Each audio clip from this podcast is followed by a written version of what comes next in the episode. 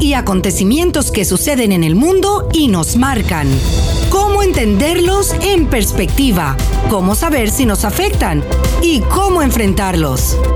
El mundo en perspectiva con Marta Colomina y Orián Brito.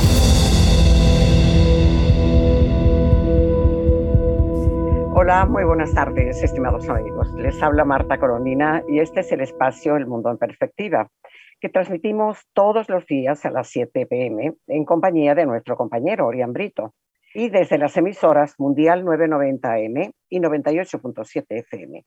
Les recordamos que también pueden escuchar nuestras conversaciones en el podcast entrando a la página web actualidadradio.com. Así que quienes no se encuentren en Miami o no, nos puedan sintonizar a esta hora, podrán escuchar El Mundo en Perspectiva con Marta Colomina y Orián Brito a cualquier hora. Sintonizas El Mundo en Perspectiva con Marta Colomina y Orián Brito. Hola, buenas tardes, Orián. Hola, buenas tardes. Un saludo para usted y para toda la audiencia. Feliz inicio de semana. hay mucha información hoy, esto como, como todos los días. Bueno, la primera que nos satisfizo muchísimo es la que, Estados Unidos rechazó el ruego, porque lo rogó, de Maduro de aliviar las sanciones. Es una información que Bloomberg, lo ratifica Bloomberg, que se lo dio a conocer eh, voceros de Estados Unidos y además ya aparece en toda la prensa mundial. ¿no? Sí, qué bueno. Qué bueno porque Maduro ha insistido en eso y fíjese, ha puesto como condición para una negociación que le levanten las sanciones. Es su primera... Pero, espera, y no solamente eso, sino que es que ha utilizado y ha pagado y ha perdido recursos, porque dólares no tiene, pero los que tiene trata de usarlos a ver cómo, cómo levantan las sanciones, ¿no? con, el, con el grupo de Boston, pero no ha logrado nada. Y, nada que la administración del presidente Biden, de acuerdo con la, la información que transmite, que transmite Bloomberg, eh, rechazó el llamado de Nicolás Maduro para que se alivien las sanciones de Estados Unidos y dijo que el señor Maduro debe hacer mucho más para restaurar la democracia. Que dicho sea de paso, a mí esta frase de Biden no me parece si la dijo textual feliz, porque ¿qué ha hecho para restaurar la democracia? Lo que ha hecho es para... No ha socavarla, para socavarla. totalmente, mejor verbo nunca, nunca aplicado, socavarla, sí, acabar con ella. Sin duda. Antes de que se levanten las sanciones a Maduro, el objetivo de las sanciones eh, paralizantes, que ciertamente en este instante lo son, de Estados Unidos, eh, todos, todos sabemos que fueron emitidas originalmente por el presidente Donald Trump, y después hubo un montón de especulaciones, ¿te acuerdas, Orián? Eh, sí, que, un cambio de política. Eh, sí. Y, gente que decía que no, que de muy buena fuente tenía, que no, que a Maduro le iban a levantar las sanciones. Pues nada de eso es posible. Que no iban a reconocer a Guaidó, también se decía. Sí, exacto, exacto. así que mm, en la entrevista de Bloomberg yo destaco una, una, cosa de Estados Unidos que es muy clara. Estados Unidos quiere, le ha dicho a Maduro que si quiere un levantamiento de sanciones debe sentarse a conversar con Guaidó y llegar a acuerdos concretos. No hay otra alternativa. No, además acuerdos concretos en el sentido de que conduzcan a elecciones libres. verificables y con organismos internacionales. Que por cierto, hay que poner aquí un, un, una nota brevísima, pero tú sabes lo que está haciendo Maduro para que crean que sí que, van a venir observadores internacionales. Adivina quién, cuál es el primero que ha convenido en, en uh, enviar uh, observadores internacionales. Turquía. Turquía, exactamente. Los amigos. El, presidente que cada vez que se reelige, que se ha reelegido sopotoscientas veces, ¿verdad? Este, siempre relatan que ha sido una elección fraudulenta. Pues fraudulenta. Y, pero sin embargo, déjame decirte, de acuerdo con la reunión cordialísima que hizo el inefable, por no decir otra palabra peor, otra, una palabra pues, que la, la, palabra la pongan los amigos Radio Escucha. Okay. El, señor, Borrell, que se ha reunido y convenido con el canciller de Maduro, ¿verdad? Sí, con Arrasa. Para, sí, para mm, decir que, que, sí, que pudiera ser que Europa mandara mm, eh, observadores internacionales y que puede ser que la ONU también lo haga. ¿ah?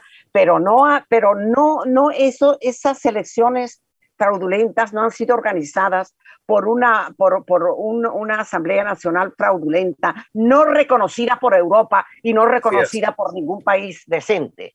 Así es. ¿Ah? Y entonces, ¿cómo van a mandar observadores internacionales para hacer un paripé ahí totalmente eh, favorable al, al, dictador? Y tenemos que recordar que, todavía hay 300, más de 300 presos políticos, inhabilitación de partidos políticos, partidos con fin, de, perdón, de dirigentes, partidos políticos confiscados, por favor. Sí, exactamente. No, espera, el país arruinado. Este, la, eh, eh, una, una, economía absolutamente centralizada, eh, saca, saqueada por Maduro, algo, algo increíble.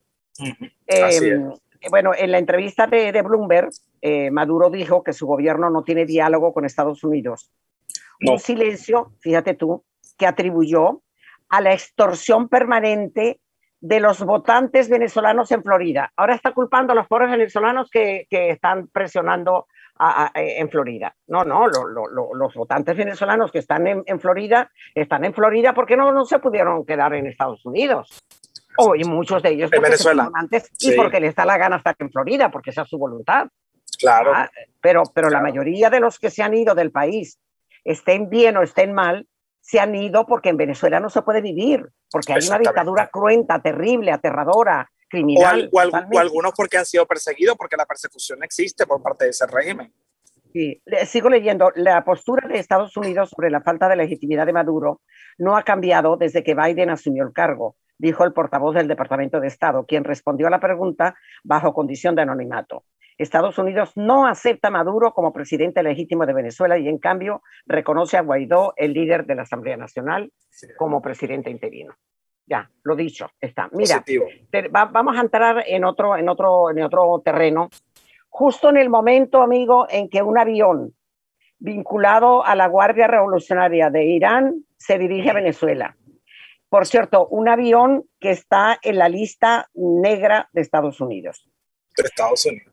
Bueno, Estados Unidos, eh, eh, eh, los, los, amigos Radio Escucha seguramente han visto que hubo elecciones en Irán Estados Unidos dice que Irán no tuvo un proceso electoral libre ni limpio. Hay muchos países que ya no lo están reconociendo porque en efecto en ese país, como en Turquía, no hay elecciones libres.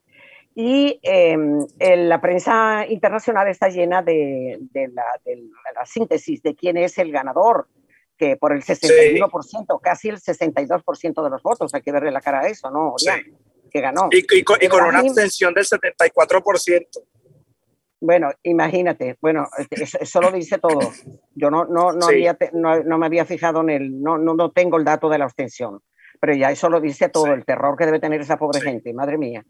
Bueno, Ibrahim Raisi es un ultraconservador y con sanción de Estados Unidos, sancionado por Estados Unidos, es el nuevo presidente de Irán.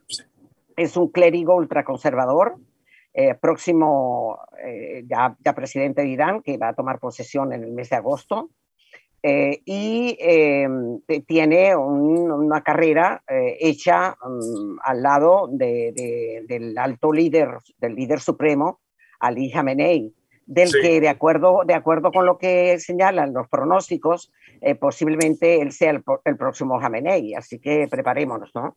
¿Qué es lo que dicen, qué es lo que dicen de la meteórica carrera y de la personalidad de Ibrahim, Raisi? Israel advirtió, por ejemplo, que el nuevo presidente de Irán radicalizará la política nuclear y terrorista. Pero fíjate tú que acabo de leer ahora mismo una nota en la que ya el, el presidente saliente estaba em, acelerando la posibilidad de que le aprobaran la, la, cuestión eh, eh, justamente del, del sistema eh, em, que le apruebe la bomba atómica, para decirlo en términos muy coloquiales, ¿no? Este, porque mm, el, temen las sanciones, nuevas sanciones de Estados Unidos, porque la, primera Cosa, la primera cosa que pidió el presidente iraní en la primera rueda de prensa que hizo, pidió a Estados Unidos eh, durante esa primera rueda de prensa, que eliminen las sanciones opresivas y oprobiosas.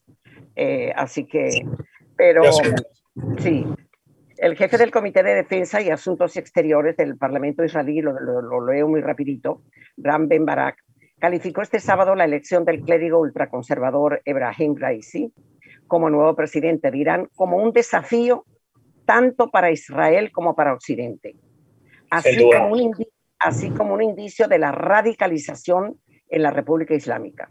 Figúrate tú, tras de que éramos pocos, parió la abuela, dice el, el, dicho, ¿no? Y ahí sí, está. sí. Sí, ahí está. Un, tremendo personaje. Raisi, como próximo presidente de Irán, es una prueba concluyente de la decisión del líder supremo, supremo Ali Khamenei de radicalizar la conducta de Irán en la política exterior, nuclear y terrorista. Y la, nuclear, y la nuclear, como te decía, está muy avanzado porque el que estaba al frente de la comisión para aprobar esto y para recabar, dijéramos, la opinión favorable de la Unión Europea, adivina quién era. No me diga que era el inefable. Una, el inefable, un amigo del inefable, también español, también español, sí, así que figura. Bueno, eh, el, texto, el texto es, mm, es, es muy amplio. Eh, eh, dice, con la victoria del clérigo se ha abierto un gran desafío a las puertas de Occidente e Israel. Eh, dice que encabeza una amplia diferencia los primeros, bueno, ya está, que sí que ganó por, por, por paliza. Sí, pero con una abstención contundente y, el, mundo no lo reconoce. Eso, eso, hay que, eso, pero fíjate que no aparece en ninguna de las menciones que yo tengo aquí. Y tengo cinco informes, calcula. Sí. O sea, eh, lo, están ocultando. Es una información que les interesa ocultar a ellos. Claro, evidentemente, porque le quita, le quita, por supuesto, ya le, le, le, quita esa, ese, ese matiz de democrático que intentan hacer ver. Sí, así es, sí. Bueno, este, eh, adivina quién fue el primer líder mundial en felicitar a Ibrahim Raisi. No fue China, fue Vladimir Putin. Vladimir Putin. Sí, fue el primer líder mundial en felicitar al hombre. Y después el canciller del régimen de Maduro, por supuesto que no se podía quedar atrás. Ah, no, no, pero espera, y el, el mensaje de felicitación obsceno, repugnante, verdaderamente abominable fue el de Venezuela. Horroroso. Se llama hombre de paz, le dice de, todo, todo lo que no es. En, sí, se lo dice ahí.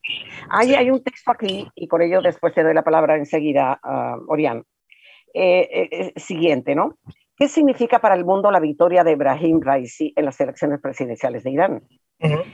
un especialista del servicio persa, Kasranahi, sostiene que bajo el mandato de Raisi, los partidarios de la línea dura de Irán tratarán de establecer un sistema puritano de gobierno islámico. Fíjate, como si hasta ahora no hubiera habido un gobierno puritano. O sea, este ya será el colmo del repuritano. O sea, ya es tremendo, ¿no? Así lo reseñó BBC Mundo, por cierto. Esto significa más controles sobre las actividades sociales, menos libertades y puestos de trabajo para las mujeres, y un control más estricto de las redes sociales y la prensa. En otras palabras, una dictadura más férrea que la anterior. Claro. Los partidarios de esta línea desconfían de Occidente, pero se cree que tanto Raisi como el líder supremo Khamenei son partidarios de volver a un acuerdo internacional sobre la actividad nuclear de, Irán, ni tontos que fueran. Iban a decir que se portan bien para después portarse mal. Claro. te imaginas, ¿tú te imaginas la actividad nuclear, la bomba atómica en manos de esta gente. Yo no. No, no, no. no. A mí me aterra y, Europa debería entenderlo, ¿no? Sí, sobre todo. integral, eh, el plan de acción integral conjunto eh, es volver a un acuerdo internacional sobre esa actividad nuclear, como te decía. Y em, Irán va a ser, definitivamente, la conclusión es que Irán, eh, Irán va a ser una sociedad mucho más cerrada. Las elecciones fueron diseñadas para, para, pavimentar el camino a la victoria de Raisi, es decir, fueron hechas a su medida.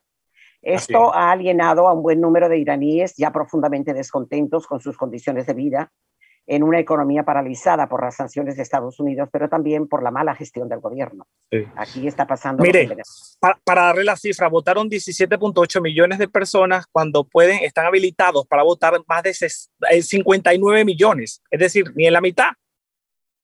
Eso, eso me vas a hacer el favor y lo vamos a repetir todos los días. porque eso es muy, importante. Para que Pueden votar 59 millones de saber, Y vete a saber la represión que debe haber habido para que no voten justamente los que están descontentos. ¿no? Así, es. Y otra cosa, hoy, hoy eh, dijo eh, eh, Ebrahim que no tiene intenciones de reunirse con Joe Biden, obviamente, y además está sancionado.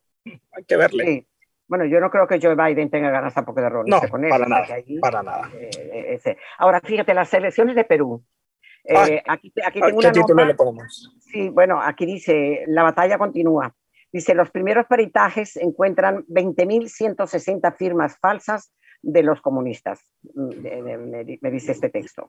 El exministro peruano Manuel Romero ha confirmado a Libertad Digital es, Libertad Digital, Digital, es un periódico español que, que, de una habilidad para publicar noticias y, y muy documentadas increíble, ¿no? Que ya se han descubierto, dice este exministro peruano, que ya se han descubierto 72 actas fraudulentas. La batalla de los demócratas por demostrar que los comunistas del Partido Perú Libre, al que representa el candidato presidencial Castillo, cometieron fraude electoral sigue adelante el líder de Perú Libre se ha adjudicado la victoria, pese a que todavía el Jurado Nacional de Elecciones, la JNE, está supervisando las evidencias de fraude presentadas. Ahora, ¿qué tú, tú que, has seguido muy de cerca este, este tema, este, eh, porque fíjate, el problema es que mm, hoy, hoy se define, define la fiscalía si Fujimori va presa o no va presa por, por, por, por, haber violado, por, haber, violado, las medidas que, cautelares que le brindaron. No, y no, y aparentemente haber recibido recursos de Odebrecht, que ahí está. claro, claro, claro, pero el, tema es que ella tenía unas medidas cautelares que eh, entre esos estaba que ninguno de los acusados por Odebrecht ya tenía que tener contacto. Y según lo que argumenta el juez, ella tuvo contacto con uno de ellos que estaba en su campaña y por esto están tomando esta medida. Hay que ver qué decir el juez. Campaña también hay que ver. pero bueno, el caso es que fíjate, el problema aquí está eh, en, te, acuerdas que en el pasado programa leímos un texto eh, sí, de las de un grupo de militares que habían sido de la defensa eh, grandísimo de, Perú? Que los están investigando ahora por ese documento. Sí, bueno, pero sin embargo, la, los, en Perú en los últimos tiempos los militares han tenido un comportamiento bastante constitucional, ¿no? Sí, así con lo que ha ocurrido en Venezuela. Bueno, lo cierto es que eh, Keiko Fujimori está pidiendo eh, que 200 eh, actas que contienen 200.000 votos eh, que considera fraudulentas sean examinadas. Y aparentemente el, el, truco, por no decir la trampa, ha estado en que qué casualidad que se recibieron los reclamos de Castillo pero los de Keiko Fujimori no llegaron a tiempo. Sí. ¿Tú crees que no, llegaron a tiempo los de una, una política tan Claro que llegaron. reiterativa en la política eh, peruana como Keiko Fujimori? Yo no me lo creo. Y, y, fíjese, sobre el proceso electoral, en este momento eh, es, lo que está en juego es la apelación que están en el Pleno de la Junta Nacional Electoral de 349 recursos de apelaciones. Es, es decir, 349 recursos de apelaciones que son los, las actas que usted ya mencionó y que sin duda es el último, la última puerta que tiene Keiko eh, Fujimori para intentar cambiar esta, esta ventaja que todavía tiene Castillo de 40 mil votos por encima. Claro, pero fíjate, 40 mil, si 20 mil 150 eh, ah, firmas son falsas. Este, en, en, en, uno, en uno, de, uno varias, varios de los centros electorales, Oye, eso, es, eso, es duro porque si, y hay, hay 200 mil votos, eh, dijéramos, uh, protestados, la cosa va, va, en serio, ¿no? Sí, sí, sí. Y, y, tienen que apurarse, por, bueno, apurarse me refiero porque el 18 de julio ya el presidente nuevo tomaría posesión, pero todavía sigue siendo una incertidumbre quién ganó. Sí, totalmente, totalmente. Bueno, mira, otra, otra noticia, que, que cómo estará el corazón de, de Putin, que intenta impulsar el partido oficialista ante la caída de la popularidad. El presidente ruso Vladimir Putin intentó hoy, es decir, ayer, porque esta información es de ayer, impulsar de cara a las elecciones parlamentarias de septiembre el partido oficialista Rusia Unida ante la caída de la popularidad de la formación con anuncios de medidas sociales, programas de salud y educativos y más recursos para, más recursos para infraestructura. Según un sondeo del Centro Levada de, de mayo pasado, solo el 27% de los rusos votaría por Rusia Unida Oye, pero esto es muy bueno, ¿eh? Y, seguro obligado, ¿no? yo creo que el resto de los 27 los va a poner presos también. Como ah, a Navalny, como a Navalny, que Estados Unidos. está haciendo su compañero de, de Nicaragua, que, te voy a dar la palabra para que nos hables de Nicaragua. Sí, que por cierto, sobre, el, tema de Rusia, Estados Unidos, a pesar de que el presidente Joe Biden se reunió con Putin, ya está preparando nuevas sanciones por la detención de Navalny. Claro, claro, así es. Y, pero no solamente la, detención de Navalny, sino el hecho de que mm, lo tiene en condiciones mm, infrahumanas en, su, en su prisión, no le dan servicio médico, en fin, verdaderamente terrible, ¿no? ahora ahora está abriéndose para batería de medidas sociales y económicas Putin, eh, como está, está haciendo eh, hoy el presidente español, que mañana va a darle el, indulto increíble, increíble. Mira, tiene al, al más del 80% de los españoles en contra. Ah, inclusive los miembros de su partido. El, el, el 40 y algo de, de, militantes del PSOE están en contra del indulto a los sediciosos, porque resulta que tú puedes dar el indulto a alguien que cometió un pecado político, ¿verdad? Si se arrepiente. Pero es que los, los, estos líderes catalanes separatistas están diciendo que lo van a volver a hacer. Y ahora, fíjate tú lo que ocurrió. Hoy em, tenía una, una, una, reunión gigantesca en, el, en, el, Liceo de Barcelona, que es el lugar donde se presentan los, grandes actos uh, de orquestales y musicales. Este, em, y se supone que iban a ir los miembros de los partidos separatistas a, a, contemplar a Pedro Sánchez porque les va a dar el, el, el, indulto, ¿no? Bueno, pues lo dejaron esperando, no fueron, porque ahora, ahora el indulto no es suficiente, porque además el indulto, ellos están esperando Increíble. que la, la justicia, la, la, justicia europea diga que eh, está bien el indulto, que habrá que verlo. Yo no creo, porque si eso hubiera sido así, eh, eh, no, no, no, no, estarían haciendo tantas críticas como claro. a, a, Pedro Sánchez. ¿no? Claro. Bueno, lo cierto entonces es que ahora quieren eh, una amnistía, un perdón para todo el mundo. Pero es que no solamente eso, sino que ahora quieren que se haga un, una, una, un, una, elección eh, que permita medir si hay suficientes votos para independizar Cataluña. Es decir, algo que no puede hacerse. Claro. Y para acabar de completar, el, el rey está aparentemente movilizando al, al sector, eh, juri, a, la, los juristas que están al servicio mm. del, de la Casa Real para ver si eh, él, él, evidentemente está, estaría obligado a firmar lo que claro. el presidente diga, eh, claro. en ese caso, de acuerdo con la ley. Pero el problema es que el presidente está firmando unos, son, unos indultos que han sido rechazados por el más alto tribunal de, de, de, de España por, por el equivalente a la Corte Suprema de Justicia. Uh -huh. Entonces, el, el, rey tendría la excusa de decir, no firmo, porque no claro. me puedo poner en contra de uno de los poderes que sostienen, el, claro. la, la, la, dijéramos, al, al, al, al, gobierno, porque claro. resulta que es gobierno el presidente del, del, del gobierno y es gobierno sí. también el Parlamento y es gobierno también el, la justicia. Claro, el, la justicia. Mire, no quiero que despedamos porque lo de Nicaragua también es terrible. A ver, por Las últimas horas acaban de detener a Miguel Mora, que es periodista y también precandidato ya son, bueno, yo lo comenté, 15, 15 políticos, 5 precandidatos y, 10 y, eh, 10 y 13 empresarios, o sea, 28 personas presas. El régimen de Daniel Ortega sigue arremetiendo contra los opositores Sí. Sandinistas también. A todo el mundo, a, a, arresta a, a disidentes, amigos, a todo el mundo, a todo el mundo.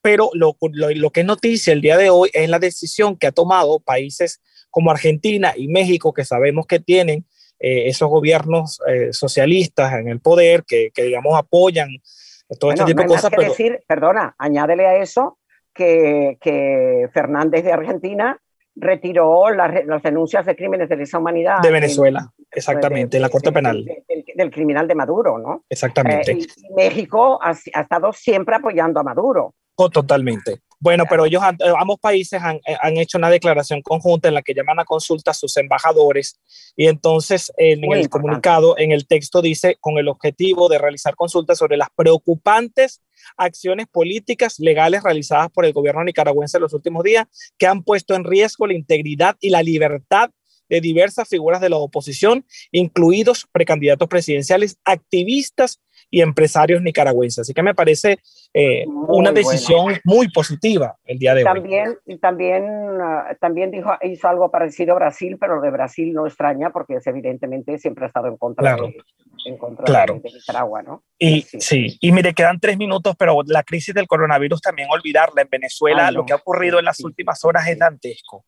Mm, ayer, ayer, convocaron supuestamente a 500 personas para vacunarse, que al final nunca vacunan a 500. No, pero lo peor es que después que llegaron ahí a las 5 de la mañana les dijeron que estaba suspendida la vacunación porque supuestamente era el Día del Padre. Pero la realidad es que no hay vacunas. Y hoy les han dicho que no hay la vacuna Sputnik, que, eh, eh, que es la que la rusa. y, dónde, y yo me pregunto, ¿dónde están las 10 millones de dosis que prometieron? ¿Dónde están? Increíble. Sí, sí, sí. Sí, bueno, fíjate, eh, es que por otra parte, la, la, Organización Mundial de la Salud ayer, anteayer, estaba, estaba comentando con mucha preocupación el crecimiento del COVID en América Latina. Entonces está, eh, mm, eh, la pobre Colombia llega a casi ya 100.000 casos. El, caso de, de, Brasil sobrepasa los 500.000. Estamos hablando de no casos, muertes, eh, corrijo. Este, y em, en, en, el caso de, de Argentina ha llegado el, el la, una, que no me acuerdo cómo se llama, se llama algo negro. El, el, el hongo negro, el hongo negro, que es el hongo negro, el hongo negro. Gracias. Mire, le voy a dar una noticia última hora que me acaba de llegar. La Unión Europea enviará delegación técnica a Venezuela para evaluar posible observación internacional. Ahí la tienes, ahí la tienes. Lo ha dicho Joseph Borrell. Bueno, ¿quién más, ¿quién más lo podía decir? No, no. Dice, voy a el problema, el problema básico, tú sabes la mala suerte que significa los venezolanos que, eh, que, están en España. Eh, eh, y, que hayamos caído con un, gobierno que se parece cada vez más a los inicios del gobierno de, de, Chávez primero y de Maduro después. ¿Tú crees que lo de, lo de, lo, la, de los indultos, a, los, lo, lo, de incorporar a un, a un chavista español como, como, como Iglesias, que tiene todavía los ministros ahí.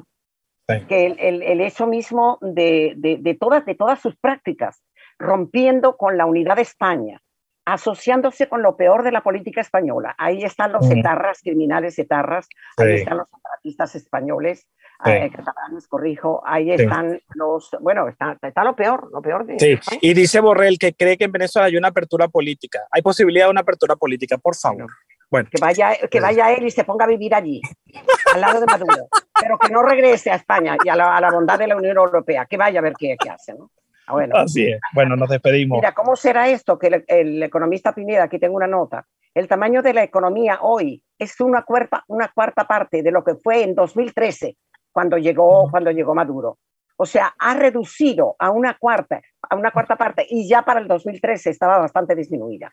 Algo verdaderamente increíble. Terrible. Y bueno. la libertad es tanta que la AD de Bernabé Gutiérrez, que se salió de Acción Democrática y está apoyando a Maduro, piensa ir a elecciones con el Partido Acción Democrática que se lo han robado a, a los adecos, ¿verdad? Y no va a ser primarias. Esa, ah, es, esa es la, la, democracia, la, apertura política y la apertura política. Así es, así es, sí. Bueno, nos despedimos. Bueno, pues nada, de muchísimas gracias por la atención que nos han prestado como cada día y nos vemos en la próxima oportunidad. Hasta pronto. Hechos y acontecimientos que suceden en el mundo y nos marcan entenderlos en perspectiva, cómo saber si nos afectan y cómo enfrentarlos. El mundo en perspectiva con Marta Colomina y Orián Brito.